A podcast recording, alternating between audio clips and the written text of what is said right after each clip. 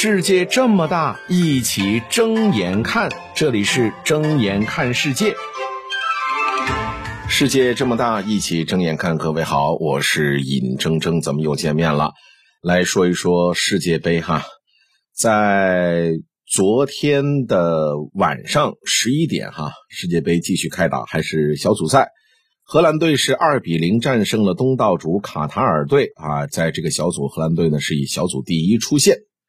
这场世界杯，至今为止我是看了三场荷兰队的转播哈。但凡只要这镜头给到范加尔，范加尔是荷兰队的主帅哈。大多时候我发现这老人家呢还是满脸倦容的，坐在戴维斯和老布林德之间。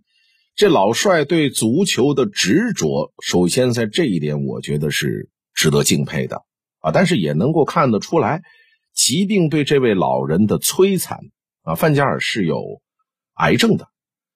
那么那会儿我就回想起八年前，二零一四年南非，呃，二零一四年是巴西世界杯啊，二零一零年才是南非世界杯。二零一四年巴西世界杯那会儿哈，当荷兰队的范佩西鱼跃冲顶，攻破了西班牙的卡西利亚斯的十指关之后呢，范加尔和他的弟子激情击掌的时刻。当时我觉得还是历历在目哈，那个时候的荷兰队，一如那个时候精神抖擞的范加尔一样，那都是朝气蓬勃，那都是锐意进取啊！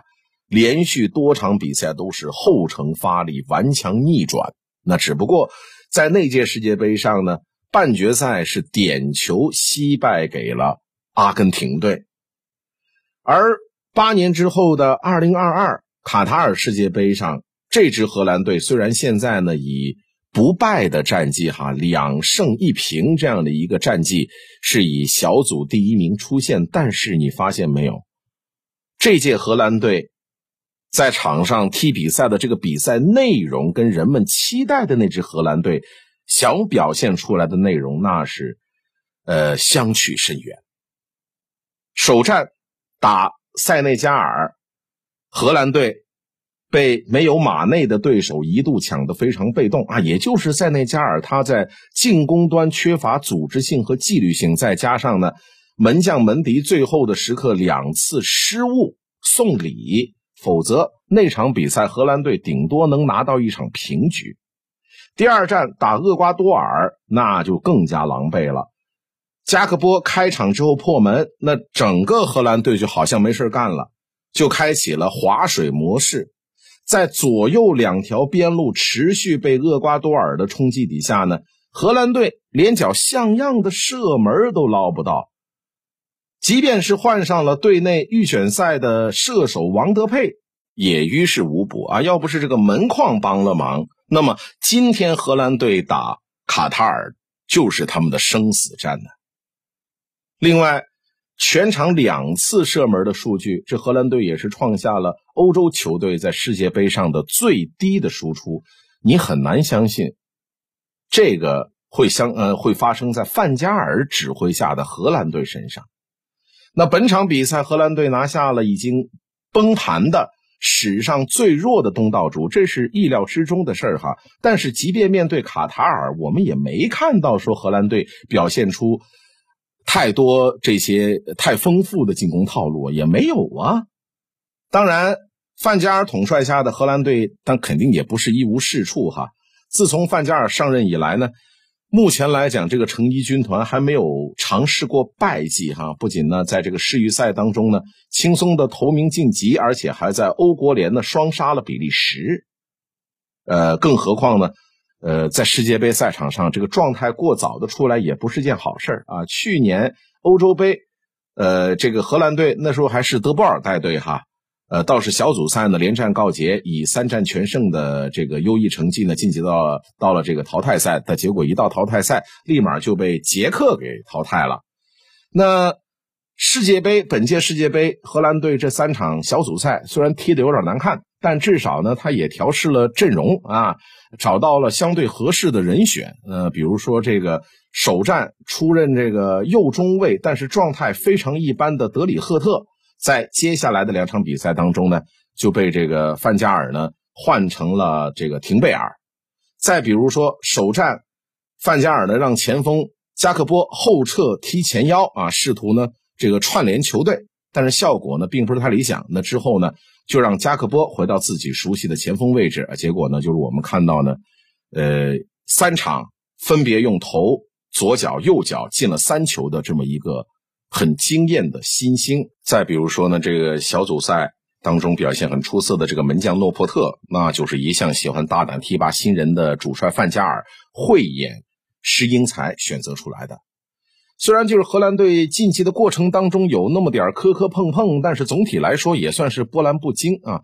这支荷兰队应该是范加尔的收官之作了。呃，老帅在世界杯开始之前就公开呢把话撂出来说，有的教练不敢讲，我就敢说，我的目标那就是成为世界冠军。不是一定，但是我们可以。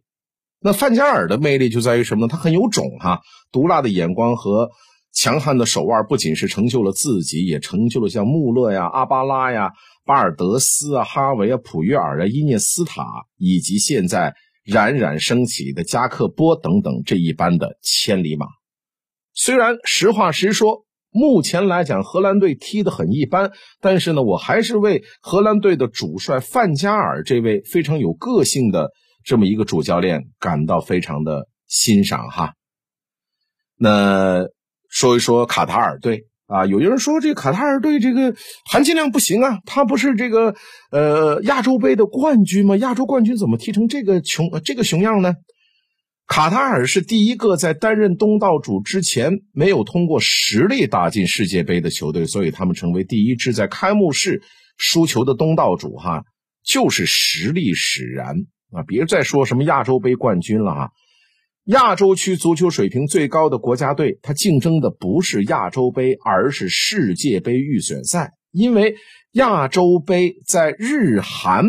眼里含金量真的不高，所以他只会派国内联赛的球员为主，当然也会召回一些欧洲球员。但是不管是阵容还是球员的重视程度，其实都比不上世界杯预选赛，因为只有世界杯才是足球运动员生命最大的舞台。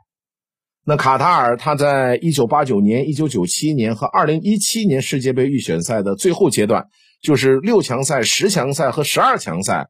是跟中国队同组的，虽然呢，这三次都一定程度上的阻碍了中国队的晋级之路，但是呢，卡塔尔队的最终排名还是不如中国男足的。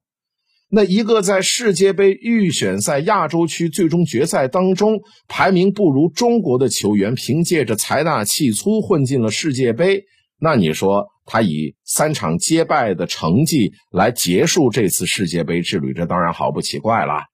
但是哈，卡塔尔作为亚洲球队，在世界杯上虽然也是三战皆负，但是人家起码进了一球啊，进一球丢七球的历史成绩，这是比中国男足的成绩还是要靠前的。睁眼看世界，世界这么大，一起睁眼看。感谢收听。